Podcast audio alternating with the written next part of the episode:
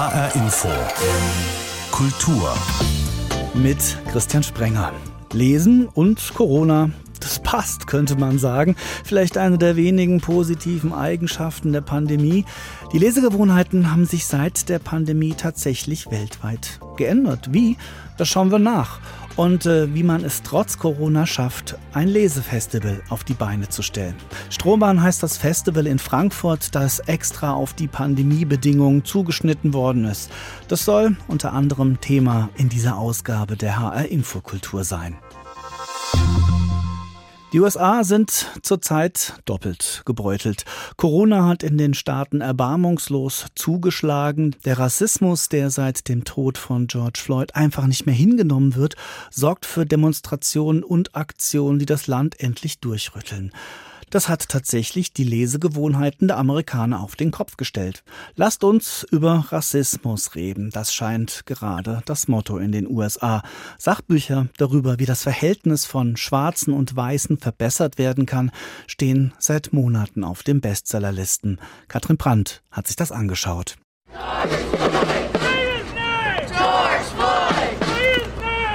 Sagt seinen Namen, riefen Hunderttausende Demonstranten Ende Mai überall in den USA. George Floyd, ein Afroamerikaner, war in Minneapolis gestorben, nachdem ein weißer Polizist fast neun Minuten lang sein Knie auf Floyds Nacken gedrückt hatte.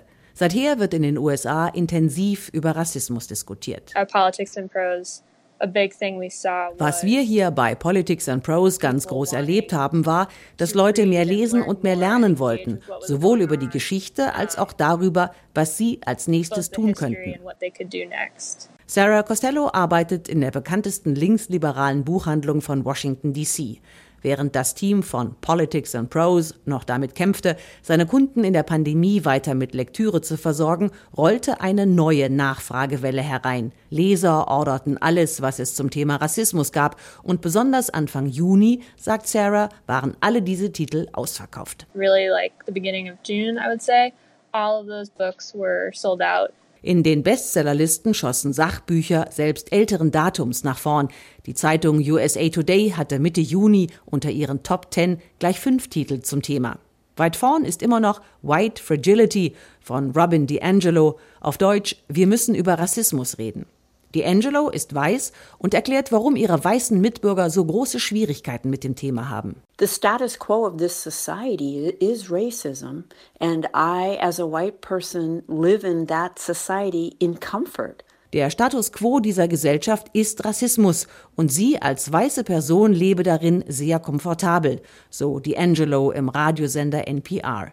Wer als Weißer nichts an diesem Zustand ändert, macht sich zum Komplizen des Rassismus, schreibt sie. Eine Provokation, denn viele Amerikaner fahren gut damit, sich von den bösen Rassisten zu distanzieren, von denen, die in den 60er Jahren Schwarze gelüncht haben oder in Ku Klux Klan Kluft herumlaufen. Ihre eigenen Privilegien aber wollen sie nicht aufgeben. Noch immer sind es die Weißen, die in den USA die Spielregeln bestimmen. Rassismus neu zu definieren, darauf verwendet auch Ibram X. Kendi viel Zeit. Sein How to be an Anti-Racist wird im Herbst auf Deutsch erscheinen. Der Historiker, 38 Jahre alt und schwarz, schreibt, dass die Idee von der Höherwertigkeit der Weißen erfunden wurde, um die Versklavung schwarzer Menschen zu rechtfertigen. Racist policies have led to racist ideas. Racist ideas have led to ignorance and hate. Rassistische Politik hat zu rassistischen Ideen geführt, sagt er bei NPR. Und diese rassistischen Ideen sind der Grund für Dummheit und Hass, nicht andersherum. Selbst er als junger schwarzer Mann habe Vorurteile übernommen, zum Beispiel die Annahme, irgendetwas stimme nicht mit schwarzen männlichen Jugendlichen. To say that there's something wrong with any racial group is to say racist ideas. Wer behauptet, mit irgendeiner ethnischen Gruppe stimme etwas nicht, verbreitet rassistische Ideen. Ein Antirassist hingegen, sagt er, ist jemand, der diese Vorstellungen aktiv zurückweist. Seine eigenen Vorurteile und Prägungen loszuwerden ist nicht einfach. Da sind sich Ibram X. Kendi und Robin DiAngelo einig. Beide Bücher sind deshalb auch Gebrauchsanweisungen. Und auch in Südafrika beschäftigt man sich seit Corona vor allem mit einem Buch, das die Zustände im eigenen Land spiegelt. Südafrika lernt sozusagen gerade viel über sich selbst. Soweto Under the Apricot Tree ist ein Buch, in dem der Journalist und Schriftsteller Nick Longo über südafrikanische Legenden, Probleme und Traditionen erzählt. Das Buch besteht aus Kurzgeschichten und ist schon vor zwei Jahren veröffentlicht worden, steht seitdem auf den Bestsellerlisten. Corona hat dem Ganzen nochmal einen Schub gegeben. Jana Gent hat für uns reingelesen. Bonaparte, das ist der Name einer Katze, einer toten Katze. Und um diese Katze dreht sich eine der Geschichten aus dem Buch von Nick Chlongo. Eine, die sie gelesen hat, ist Steve Magadla. Ich hatte Spaß beim Lesen. Eine der besten Geschichten ist, die Katze starb durch Neugier. Eine Haushaltshilfe sieht, wie die Katze der Nachbarn im Pool ertrinkt. Die Nachbarn sind weiß und die Haushaltshilfe arbeitet bei einer schwarzen Familie und daraus entstehen einige Spannungen. Und wie die klingen, das liest der Autor Nick Chlongo selbst mal vor. Ich verstehe echt nicht, warum Weiße mit Freude und Trauer, mit all ihren Gefühlen zu Katzen und Hunden so übertreiben. Aber das glauben Sie nun einmal, ruft Luluma aus dem dunklen Schlafzimmer. Daran ist doch nichts falsch. Sie glauben, dass Katzen Frieden und Freude bringen. Weiße sind schon merkwürdige Leute. Ich meine, es war doch erst vor zwei Wochen, als sie uns zum Grillen eingeladen haben, weil die Katze eine OP überstanden hatte. Schade. All das Geld, das sie dafür bezahlt haben, war aus jetziger Sicht doch reine Verschwendung.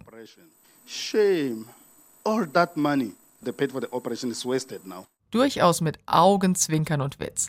Manchmal aber auch satirisch erzählt Nick Klongo über das Leben, so wie es nun einmal ist in einem Township in Südafrika.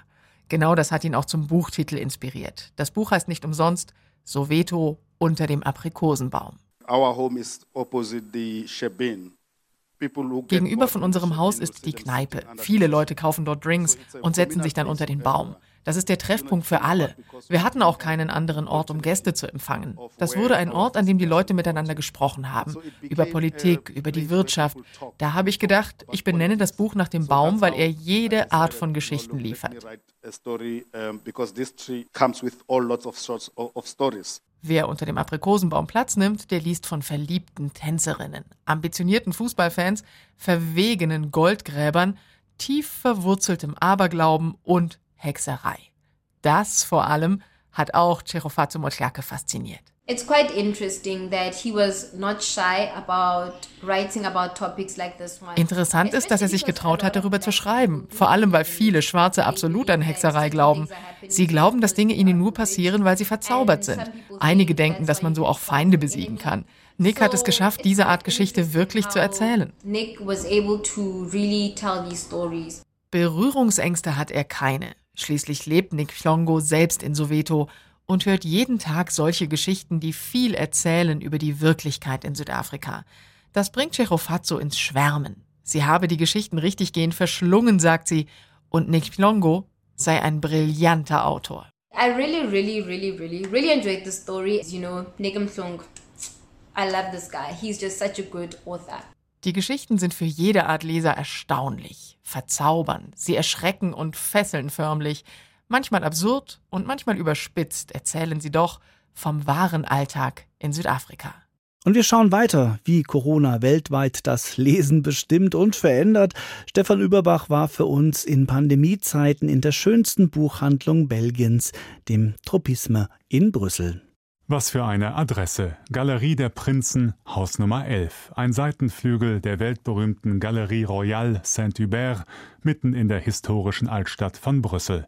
Meterhohe Decken, prachtvoller Stuck, verzierte Spiegel und natürlich Regale voller Bücher. Das Tropisme ist eine der schönsten Buchhandlungen des Landes. Die Räume haben eine bewegte Geschichte. Sie waren Café, Billardsalon, Jazzclub, Brasserie. Da, wo sich heute die Literatur stapelt, wurde früher getanzt, gesungen und sehr viel Bier getrunken. Daran erinnern stilisierte Hopfenblätter an den Wänden. Seit 1984 aber dreht sich hier alles um das Buch. Auch der Name geht zurück auf eine literarische Vorlage, nämlich auf die Textsammlung Tropisme von Nathalie Sarraute. Le tropisme, c'est notamment le mouvement des plantes vers la lumière. Tropismus beschreibt ja die Bewegung der Pflanzen zum Licht. Und die Idee hier ist natürlich, dass die Leser, die Bücher, der Austausch mit den Buchhändlern, dass all das auch eine Bewegung in Gang setzt zum Licht, um zu wachsen. Sagt Marc El Kadem aus dem Brüsseler Tropisme-Team.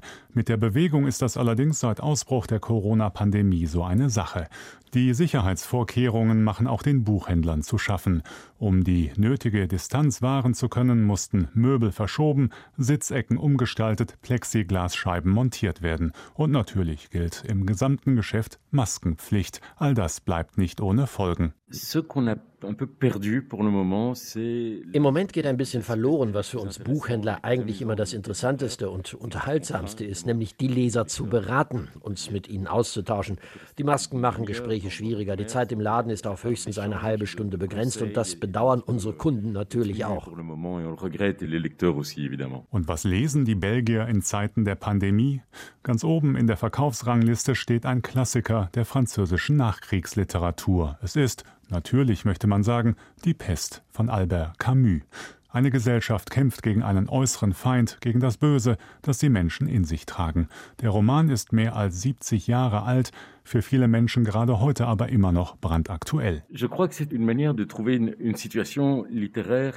denke, es geht darum, eine Art literarische Situation zu finden, die das widerspiegelt, was man gerade selbst erlebt. Die Leser suchen nicht nach Lösungen, sie wollen auch nicht ihre Ängste verstärken, sondern einen literarischen Spiegel für die eigenen Erfahrungen.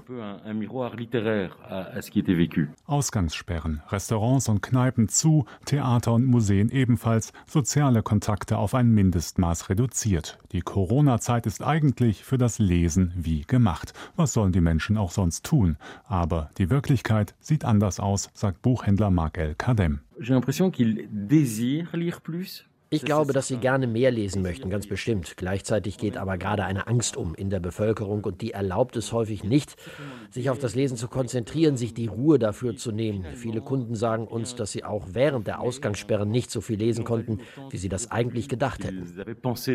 Auch die Lesegewohnheiten haben sich in der Krise verändert. Krimis, Komödien, Liebesromane, die sogenannte leichte Kost liegt diesen Sommer nicht im Trend. Es gibt bei den Lesern den Wunsch, ihr Wissen zu vertiefen. Sie wollen zum Beispiel die Gelegenheit nutzen, um das Gesamtwerk eines großen Autors zu lesen oder sich nach und nach Schriftsteller vorzunehmen, die sie bisher noch nicht kennen oder seltene Bücher, und zwar weniger die typische Sommerliteratur, weniger Unterhaltung, sondern eher Klassiker oder etwas Philosophisches. Ich glaube, die Menschen wollen keine Zeit verschwenden, sondern etwas Schönes und Wichtiges lesen. Und davon hat das Tropisme viel zu bieten. Minuten, dazu ein außergewöhnliches Ambiente in der Galerie der Prinzen, Haus Nummer 11, mitten in Brüssel. Und dann ab nach Hause in den Park. Lesen kann man ja gut alleine. Lesefestivals fallen zurzeit eher aus. Und genau das wollte Björn Jager vom Hessischen Literaturforum nicht hinnehmen. Er hat das Lesefestival Stromern gegründet, das am 13. August in Frankfurt startet. Wegen Corona sind im Frühjahr jede Menge Literaturfestivals und Veranstaltungen ausgefallen. Jetzt soll mit Stromern ein Festival über die Bühne gehen, trotz Corona. Ich habe mit dem Organisator Björn Jager gesprochen und wollte von ihm wissen, wie so ein Festival aussehen kann. Also diese, diese Veranstaltungsreihe oder das Veranstaltungskonzept, das wir jetzt durchführen, ist ein Festival, das Festival Strohmann. Ähm, das geht natürlich einfach nur, indem man äh, sehr engmaschig die Hygienemaßnahmen, äh, die das Land vorgibt, umsetzt. Es ist mir persönlich auch wirklich ein Anliegen, äh, allen Zuschauern und Zuschauerinnen, den Autorinnen und den Autoren das Gefühl zu geben, dass sie an einen Ort kommen, dem alles so aufbereitet und vorbereitet ist, dass da jetzt eigentlich nicht viel schiefgehen kann. Wir wissen natürlich, dass es immer ein Restrisiko gibt. Das ist in diesen Zeiten einfach so. Wir haben das Gefühl, dass wir jetzt gerade in eine in so einen kleinen Zeitraum reinfallen, wo das Risiko überschaubar ist. Schöner wäre es vielleicht gewesen, mhm. es vor vier Wochen schon zu machen. Ähm, aber ich denke, jetzt in den nächsten zehn Tagen äh, wird sich nicht so viel tun, als dass man sich irgendwie Sorgen machen müsste. Und wie gesagt, wir haben sehr ähm, ausgeklügeltes Hygienekonzept, mhm. mit dem sollte da eigentlich äh, nichts passieren mhm. können. Herr Jager, das Festival heißt Stromern. Wer stromert da und äh, wohin wird gestromert? Strohmann äh, ist ein Titel, der entstanden ist aufgrund des, des Konzepts des Festivals. Ähm, es ist kein Festival wie zum Beispiel das Städtische Literaturfestival Literaturm, das ein festgezurrtes Thema hat und äh, um dieses Thema sind dann die Veranstaltungen rumgruppiert, sondern es sind ja einfach sehr viele Veranstaltungen aus dem Frühjahr übernommen worden, die normalerweise in einem Zeitraum von fast einem halben Jahr stattgefunden hätten. Die finden jetzt auf sehr engem Raum statt. Da haben wir eine Veranstaltung ähm, oder Veranstaltung zur zeitgenössischen Literatur, eine junge Autorinnen und Autoren sind da. Gleichzeitig haben wir aber Themen zu ähm, Verschwörungstheorien zum Beispiel. Wir haben eine Veranstaltung zum Thema ähm, Auschwitz und wie über Auschwitz erzählt werden kann, wenn die Zeitzeugen gestorben sind oder nicht mehr, ja, nicht mehr leben.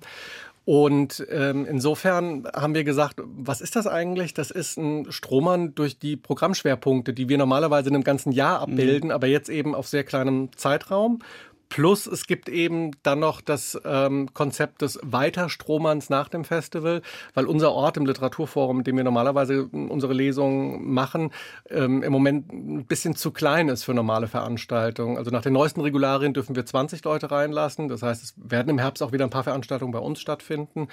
Aber grundsätzlich brauchen wir größere Räume für einige Veranstaltungen. Wir stromern also auch weiter durch die Stadt. Mhm. Das äh, Logo ist ein kleiner Hund. Ähm man muss gar nicht lange recherchieren, um rauszukriegen, dass sie eigentlich äh, auf Katzen stehen. Warum ist es ein Hund geworden? Das ist unserer Agentur zu verdanken, denen ich gesagt habe, ähm, Strohmann wird der Name des Festivals sein. Lasst euch doch ein Logo dazu einfallen. Dann kam dieser Hund, ähm, in, in dem man sich aber auch nur verlieben kann, selbst wenn man Katzenliebhaber ist. Dazu muss ich sagen, ich bin mit Hunden und Katzen aufgewachsen. Ich habe da keine so großen Präferenzen, aber tatsächlich zu Hause ist es im Moment eine Katze. Alles klar, habe das auch geklärt. Ja, Sie haben ja schon grob äh, umrissen, um was es beim Festival geht. Wen haben Sie konkret im Programm? Es ist eine Mischung aus Gesprächsveranstaltungen und relativ klassischen Lesungen. Die Gesprächs- und Diskussionsveranstaltungen sind tatsächlich ähm, tendenziell themenbezogen. Wir haben zum Auftakt ein Podium zum Thema Kultur und Corona, wo wir uns eben fragen, ähm, was haben, hat das Land, was hat der Staat eigentlich für Maßnahmen ergriffen, um für uns in der Kulturszene ähm, die Nachwirkungen so ein bisschen abzufedern. Mhm. Ähm, um Verschwörungstheorien kommt man in diesem Jahr leider, glaube ich, auch nicht drum herum. Das sind so maßgeschneiderte Veranstaltungen. Ansonsten freuen wir uns über junge Lyrik. Wir haben Lyrikdebüts im Programm, gleichzeitig aber auch hochrangige Namen. Nora Gomringer kommt vorbei, Anna-Katharina Hahn kommt vorbei. Ich freue mich wahnsinnig, dass Philipp Winkler 2016 für den Buchpreis nominiert mit seinem Debüt, mit seinem neuen Buch äh, dabei ist. Verena Güntner, die für den Preis der Leipziger Messe nominiert wurde. Bleib Rand, ebenfalls für den Preis der Leipziger Messe nominiert. Das ist ähm, äh, ein sehr schönes Programm geworden, mhm. glaube ich. Sie sind umgezogen für Stromern äh, ins Haus am Dom. Sind da die Hygieneregeln besser einzuhalten? Ist das der Grund, warum Sie umgezogen sind? Das Haus am Dom hat zwei Vorteile. Es hat einmal den großen Saal, der einfach ähm, eine sehr große Fläche bietet. Da werden wir mit 35 Leuten letzten Endes Platz finden. Das ist also ideal, um da Abstand zu halten. Ähm, er ist wahnsinnig gut belüftbar durch die großen Fensterfronten im, im großen Saal. Das war uns auch sehr wichtig. Und er hat eine Sache, die wir nicht unterschätzen dürfen, und das ist die Dachterrasse, die wir benutzen können, so wie das Wetter mitspielt. Mhm. Was hat Ihnen ähm, im Lockdown eigentlich am meisten gefehlt? Lesen konnten Sie ja, dafür war ja Zeit da. Wenn man die Konzentration gehabt hätte, mhm. dann hätte man lesen können. Das ging Ihnen auch so? Mir hat das am Anfang, ähm, mir hat das so in die Magengrube geschlagen, diese Situation, dass Lesen eigentlich tatsächlich nicht möglich war. Abgesehen davon, dass wir in den ersten Wochen einfach ähm, rund um die Uhr damit beschäftigt waren, uns um die Autorinnen und Autoren zu kümmern, deren Veranstaltungen wir absagen mussten. Wir haben relativ schnell versucht, äh, Ersatzmodelle zu finden. Da muss ich sagen, also was mir tatsächlich am meisten gefehlt hat, ist die, die Öffentlichkeit. Nicht, mhm. dass ich besonders gerne in der Öffentlichkeit stehe, aber wir sind Veranstalter. Das ist das, was wir normalerweise machen. Mit Autoren ins Gespräch zu kommen, ähm, Autorinnen auf der Bühne zu begrüßen und vor Zuschauern äh, Veranstaltungen durchzuführen. Das ist durch nichts ersetzbar. Also mhm. wir haben auch über digitale Konzepte nachgedacht, aber äh, wir sind da sehr schnell an die Grenzen gekommen dessen, was eigentlich digital machbar ist, um das zu erzeugen, was eine Lesung erzeugt. Das funktioniert hat am Anfang, glaube ich, mal funktioniert, als es noch neu war. Und ich glaube, das hat sich ziemlich schnell ja, abgenutzt. Ich würde fast sagen, dass es auch am Anfang nicht so sehr gut mm. funktioniert hat. Das ist aber auch Geschmackssache. Das muss, also es gibt, ich glaube, es gibt auch, ähm, gibt auch Leute, die sich gerne eine Lesung auf YouTube anschauen und ich gehöre nicht dazu und ein großer Teil von den Leuten, mit denen ich gesprochen habe, auch nicht und die Autorinnen und Autoren schon gar nicht. Das muss man auch dazu mm. sagen. Björn Jager vom Hessischen Literaturforum. Gibt es denn eigentlich schon Literatur, die unsere Erfahrung mit der Pandemie reflektiert? Gibt es sowas schon oder müssen wir noch drauf warten? Ich sag mal so, also ich hoffe sehr, dass wir auf die ersten Corona-Romane noch länger warten müssen. Ähm, Literatur, die so im zu so einem ganz speziellen Zeitpunkt äh, oder inmitten einer Krise geschrieben wird, glaube ich, hat nicht die Möglichkeiten, diese Krise und die Auswirkungen von so einer Krise überhaupt zu reflektieren.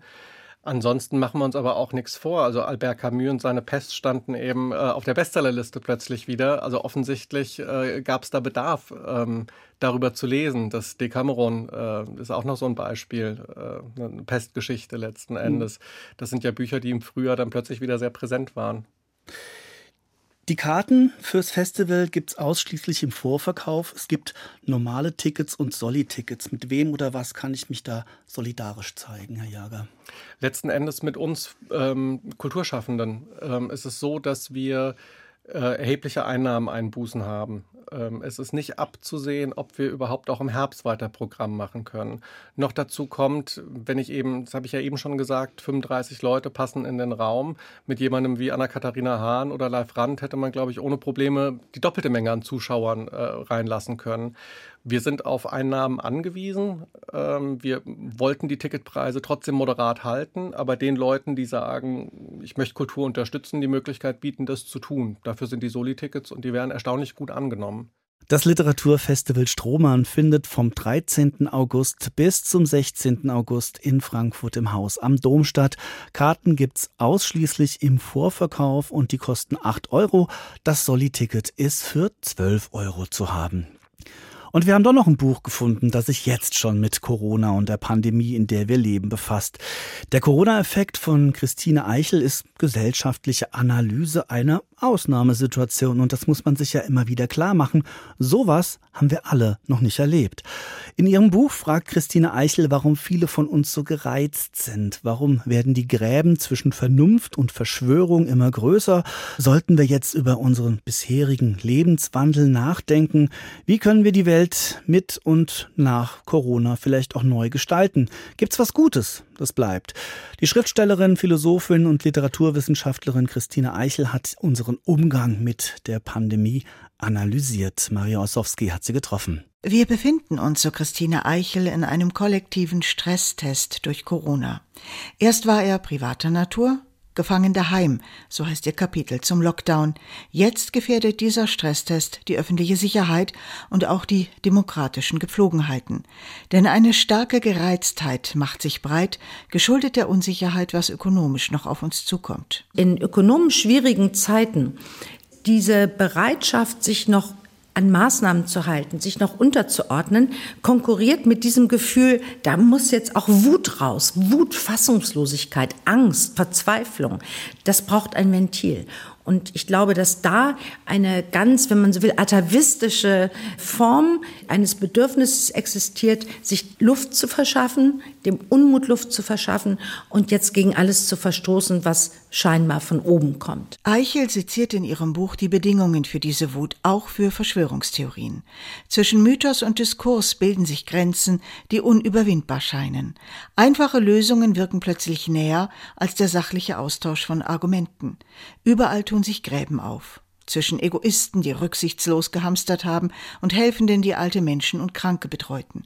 Zwischen Vernunftbegabten und Verschwörungstheoretikern. Hinzu kommt noch die Angst vor der Krankheit.